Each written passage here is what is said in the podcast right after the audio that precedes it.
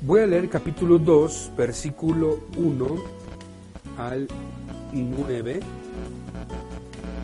Y vamos a ver la parte que ya había introducido anteriormente, cómo va el autor poco va describiendo, o yo les pido más bien que imaginemos la comunidad que tiene a su alcance el autor, comunidad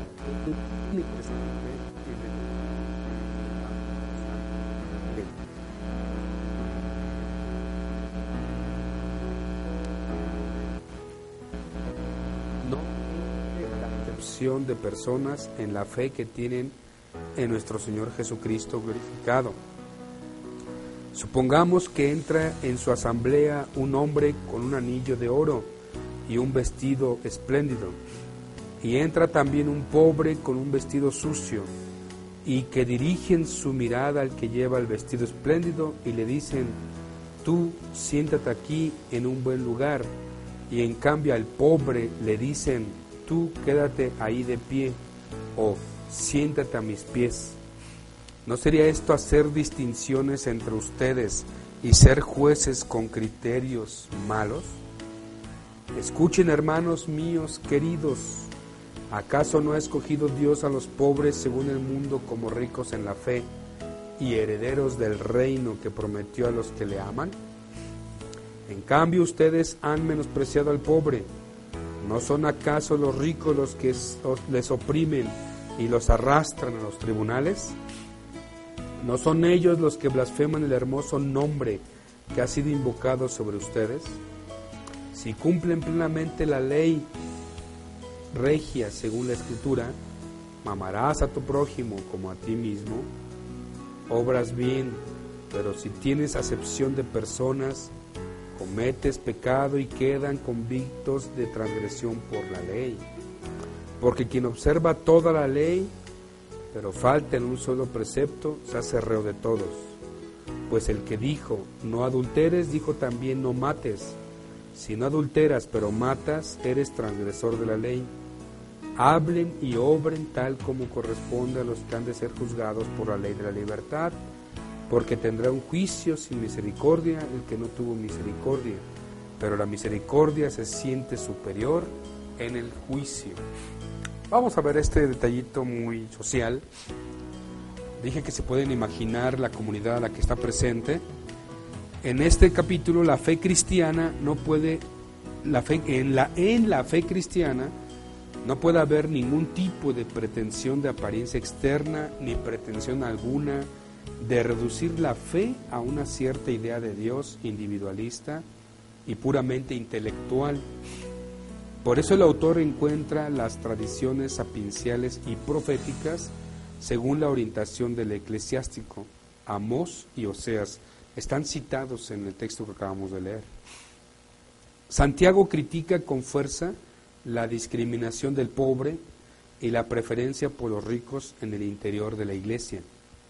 La fe sin obras manifiesta la doble vida del que no quiere comprometerse con las implicaciones específicas de la fe en el Dios que está de parte de los pobres y cuyo brazo interviene con fuerza a favor de los hambrientos y de los humildes y contra los ricos y poderosos. La coherencia de la fe cristiana exige una opción concreta y eficaz que se debe llevar a cabo en un, en un compromiso y actividades y actitudes personales y eclesiales a favor de los pobres de la tierra. Si no es así, la fe es una fe muerta y no sirve para nada. La religión auténtica e intachable a los ojos de Dios se verifica en la atención amorosa a los marginados y desvalidos y se identifica como fe en Jesucristo, la cual lleva consigo la opción a favor de los pobres. Para ello exhorta a los hermanos y aborda el tema de los favoritismos, ilustrándolo con el ejemplo típico de dar preferencia en una asamblea a un rico bien vestido y, y despreciando al pobre. Santiago se pronuncia de forma contundente. La acepción de personas en virtud de su riqueza es incompatible con la fe en Jesucristo. La exhortación se transforma en una apelación teológica en que en forma interrogativa proclama la elección divina de los pobres para hacerlos ricos en la fe y herederos de su reino.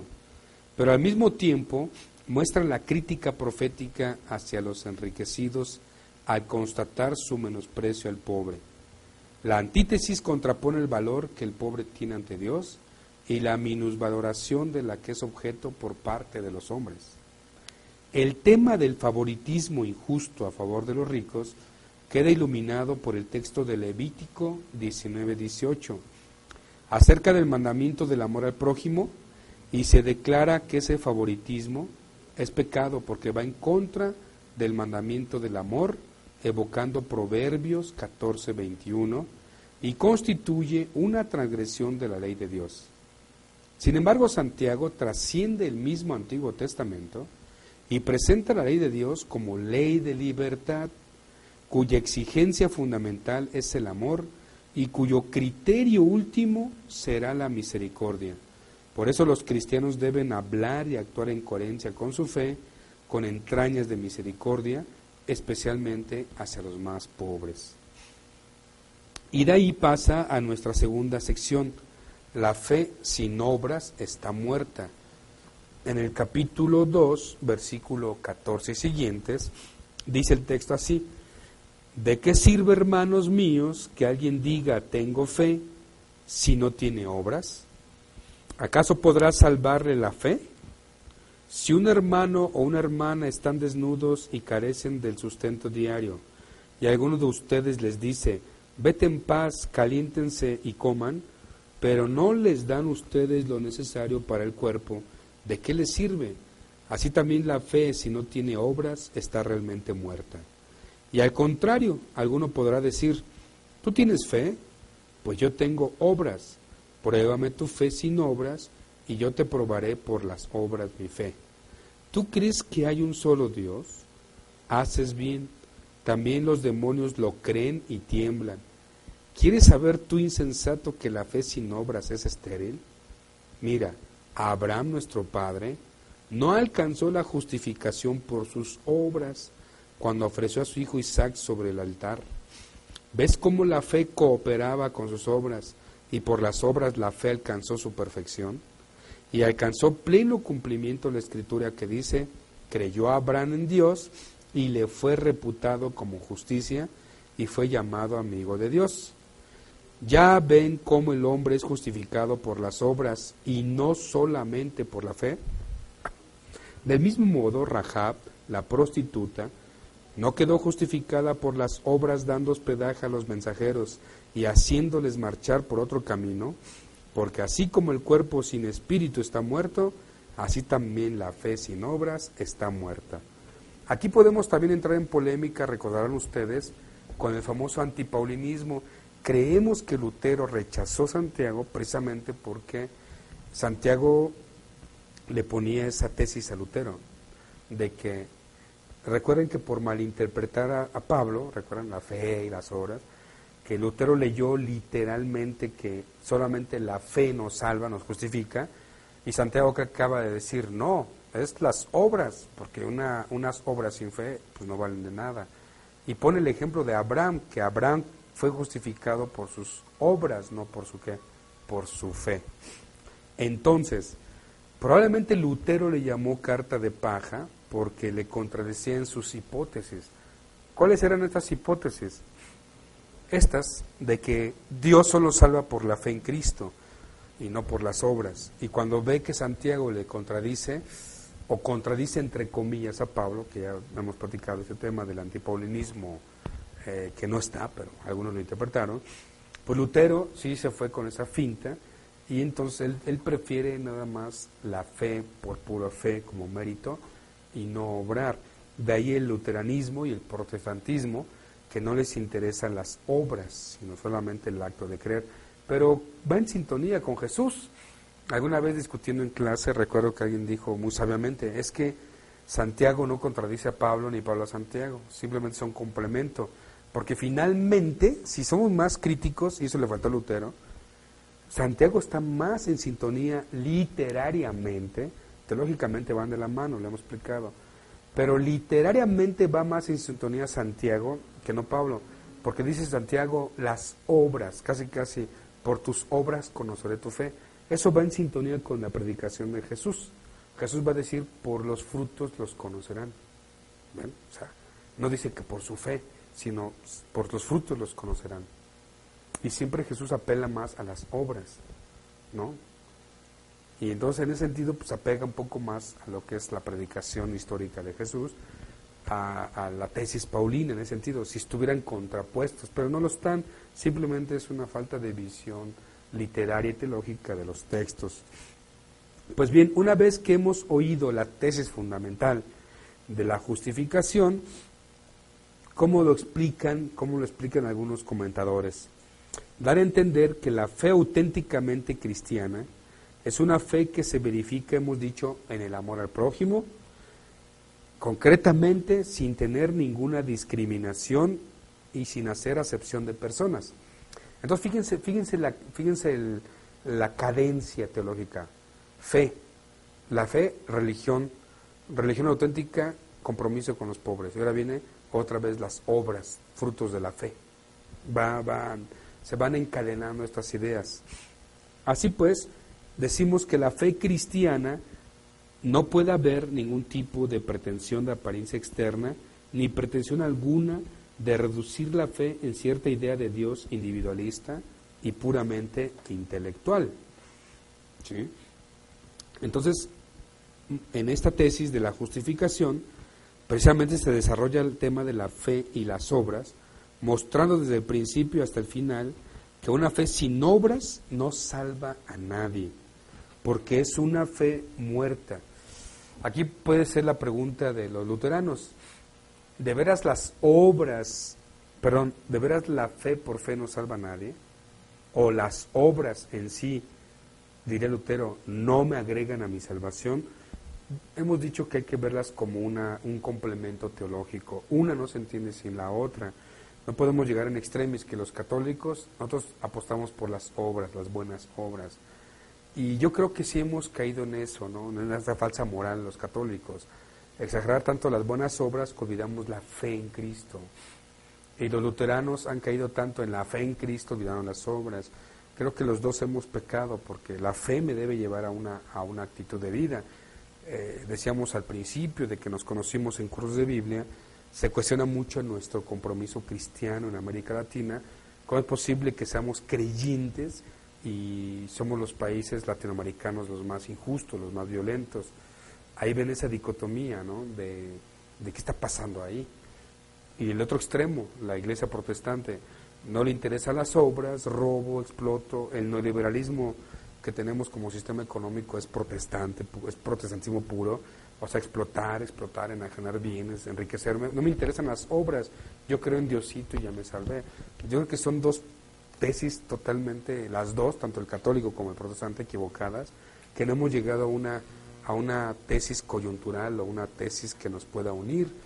Yo lo veo hasta el día de hoy así como ese problema de, de, identidad, tanto luterana como protestante o, o católica. Yo creo que Santiago tenía muy claras las ideas. Mi fe me debe llevar a una actuación social.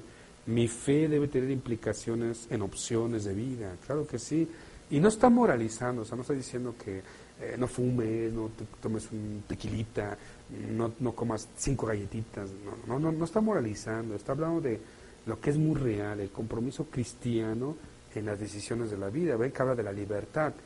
Dice que libertad es la capacidad de elegir libremente buscando el bien. ¿sí? Eso lo tiene muy claro Santiago.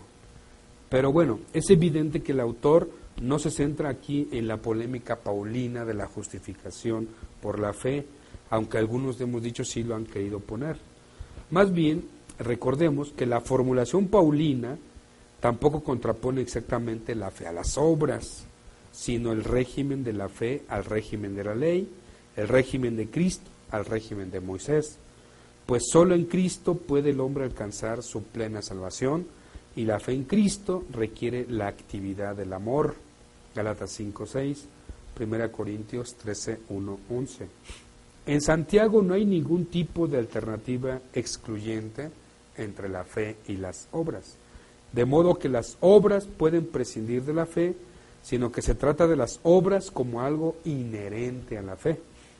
No es que Santiago exalte el valor de las obras por encima de la fe, sino que pone de relieve la necesidad de una fe consecuente que se lleva a la práctica mediante las obras pues la fe sin obras es inútil, como un cadáver, no sirve para nada y es una farsa. También es un exponente de la doble vida. Los dos ejemplos tomados del Antiguo Testamento ilustran la fe operativa y activa de Abraham. Tanto Pablo como Santiago citan Génesis 15.6 y además Santiago pone un elemento muy muy interesante, ¿eh? pone a Josué 2.9 pone a Rahab. Rahab es una prostituta en Josué 2, 9, 10, que cuando llegan los espías a Canaán y llega todo el ejército de Israel a conquistar Canaán, Rahab los ve por la ventana, entran por ahí los espías y Rahab dice, miren, ay, eh, perdónenme la vida, yo sé que ya viene el Señor a poseer estas tierras. Y le dicen los espías, no nos delates y cuando nosotros lleguemos a la conquista de Canaán, a ti y a tu familia no haremos nada. Nada más pone una señal y curiosamente pone un listón rojo en su ventana como señal de que a esta casa no la toquen. Y según la historia, pues Israel acabó con los cananeos y salvó solamente a Rahab. Entonces le está diciendo, el Santiago pone ese ejemplo de obras, ¿no? Como que por encima de todo, la salvación. Yo voy a hacer un bien, voy a obrar por mi familia. Puso esa señal roja en su ventana y Rahab se salvó. Pone un ejemplo aparte el del de Abraham, el de Rahab, muy interesante. Entonces, esto es en cuanto al tema de fe y obras, porque después ahora viene el tono sapiencial, viene un, viene un discurso sobre la palabra y el buen uso de la lengua. Pone unas imágenes sapienciales muy, muy, muy elocuentes, todas, todas tomadas del Antiguo Testamento, y toma curiosamente la literatura sapiencial una vez que discurre sobre ley, obras y fe, se pasa ahora, le llamaríamos sección sapiencial. Capítulo 3, versículo 1 al 12. Escuchemos cómo es, como un maestro, es un sabio, es una persona que sabe. Por ejemplo, ¿ven algún tono sacerdotal, sacrificio, holocausto, ofrenda? no es un sacerdote, se fijan, no tiene ámbito cultural, es un sabio, es un maestro de fe. Yo imagino una persona ya mayor en edad que está viendo la vida cristiana como nos estamos peleando, enojando, dividiendo, y él propone una invitación a nosotros de que esta no es la fe que Jesús nos enseñó o lo que espera de los creyentes en él. Dice 3.1 al 12, no se hagan maestros. ¿Ven? Fíjense cómo empezó no se hagan maestros. Muchos de ustedes, hermanos míos, sabiendo que nosotros tendremos un juicio más severo, pues todos caemos muchas veces. Si alguno no cae hablando, es un hombre perfecto, capaz de poner freno a todo su cuerpo. Si ponemos a los caballos frenos en la boca para que nos obedezcan, Así dirigimos todo su cuerpo. Miren también las naves, aunque sean grandes y vientos impetuosos las empujen, son dirigidas por un pequeño timón a donde la voluntad del piloto quiere. Así también la lengua es un miembro pequeño y puede gloriarse de grandes cosas. Miren qué pequeño fuego abraza un bosque tan grande. Y la lengua es fuego, es un mundo de iniquidad. La lengua, que es uno de nuestros miembros, contamina todo el cuerpo y encendida por la gehenna prende fuego a la rueda de la vida desde sus comienzos. Toda clase de fieras, aves, reptiles y animales marinos pueden ser domados y de hecho han sido domados por el hombre. En cambio, ningún hombre ha podido dominar la lengua. Es un mal turbulento, está llena de veneno mortífero. Con ella bendecimos al Señor y Padre, y con ella maldecimos a los hombres hechos a imagen de Dios. De una misma boca proceden la bendición y la maldición. Esto, hermanos míos, no debe ser así. ¿Acaso la fuente mana por el mismo caño agua dulce y agua amarga? ¿Acaso, hermanos míos, puede la higuera producir aceitunas y la vid puede producir higos? Tampoco el agua salada puede producir agua dulce. ¿Ya vieron? Es como un, un sabio. Aquí recordamos a proverbios, estos dichos, ¿no? De como un papá solícito con sus hijos de que se esmeren en la sabiduría. Toma muchos elementos sapienciales. Es la sección sapiencial, yo le llamaría así. Pues bien, en esta sección el autor se dedica a ir mostrando aspectos concretos de la vida donde se refleja especialmente esta doble vida. Primero, la lengua, como factor poderoso y decisivo en las relaciones humanas. Se subraya el contraste entre su tamaño y su poder. Sí, notaron el lenguaje. Así como su ambivalencia de su actividad. Fue muy astuto. ¿Ya se fijaron cómo dijo? Dijo que somos como un barco grandotototote, ¿no? Imagínense un, un Titanic, un barcote. Y dice que realmente lo que dirige el barco totote, la nave, es el timón, que es realmente una cosa muy fácil de manipular. Y dice, así es la lengua, ¿no? Es, es un órgano bien pequeñito, pero sin embargo todo lo que puede provocar. Son imágenes sapienciales. Después aparece la sabiduría como origen de la buena conducta y de la paz frente a la ambición como origen de las malas acciones. Entonces, primero lo de la lengua. Dice que el órgano del habla es la lengua. Y Santiago advierte de sus aspectos negativos, especialmente de su carácter destructivo e indomable. También puso como los caballos, ¿no? Dice, si no te pones freno en tu lengua, es como un caballo que se va a dar, eh, va a chocar violentamente, ¿no? Y luego, como maestro de la comunidad y profesional de la palabra, Santiago advierte sobre los fallos cometidos a través de la palabra por parte de los que ejercen una función pública. Por eso dice, ni se les ocurra ser maestros, porque a nosotros nos van a juzgar más por lo que hayamos dicho. ¿No? Dice, cuidado, porque si te atreves a aspirar a este servicio, es uno de los servicios más delicados, porque te van a juzgar según lo que hayas dicho. Advierte, pueden ser fallos como la arrogancia, la fanfarronería, la presunción, la palabrería, la calumnia y la mentira, porque describe la lengua. Las comparaciones utilizadas, el freno en la boca del caballo, el timón que conduce el, navío, son imágenes que nos llevan imaginariamente a entender la preocupación del autor por, por el tema del buen uso de la lengua. Y es verdad ¿eh? que con la lengua podemos destruir a nuestros hermanos. esto es muy, muy interesante. Y creo que queda muy claro esto en la sabiduría bíblica. Hay muchos dichos, muchos dichos en la Biblia respecto al tema de la lengua. Mm, probablemente, aquí hago un paréntesis cultural, probablemente se refiere a la parte de Egipto. En Egipto era muy importante el hablar. esto, este, este, digamos, respeto a la palabra viene de Egipto. Eh, ¿Por qué es tan importante en Egipto? Uno, según los estudiosos del lenguaje humano, tanto el hebreo como el africano incluso antiquísimo y el egipcio antiguo, no tiene mucho vocabulario eh, de lucubración así un vocabulario intelectual, ¿no? Así de premisas y oraciones. las lenguas antiguas son muy precisas, ¿no? Tengo hambre, quiero comer. Bueno, el concepto hambre no existe, ya me equivoqué. Es quiero comer. No dicen tengo hambre, porque el concepto hambre pues, es muy ambiguo. ¿Hambre qué? dicen, ay, tengo hambre de ti, tengo hambre de esto, es muy ambiguo. Ellos dicen, quiero comer, ¿no? Quiero comer. ¿Y a qué voy con esto?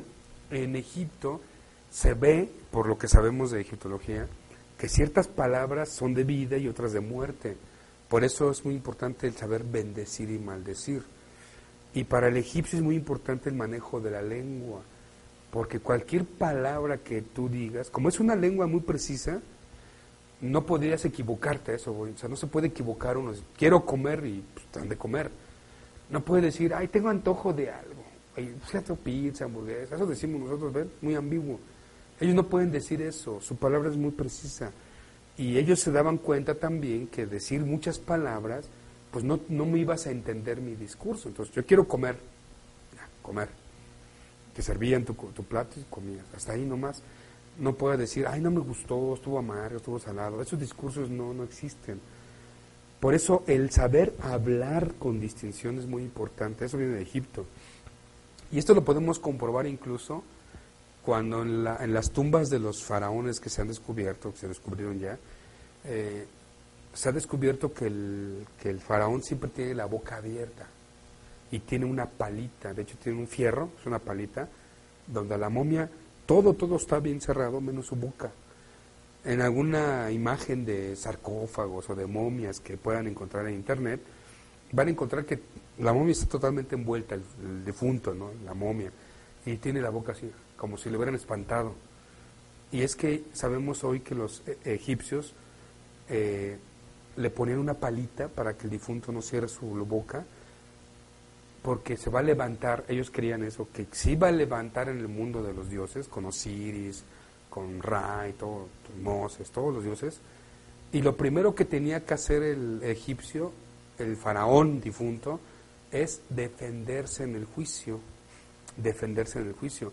¿Cómo se va a defender si no sabe hablar? O sea, no puede hablar, no le pueden tapar la boca, por lo tanto le ponen la, la apertura de la boca. Y por eso en las tumbas de los faraones pusieron el libro de los muertos. ¿Qué es el libro de los muertos?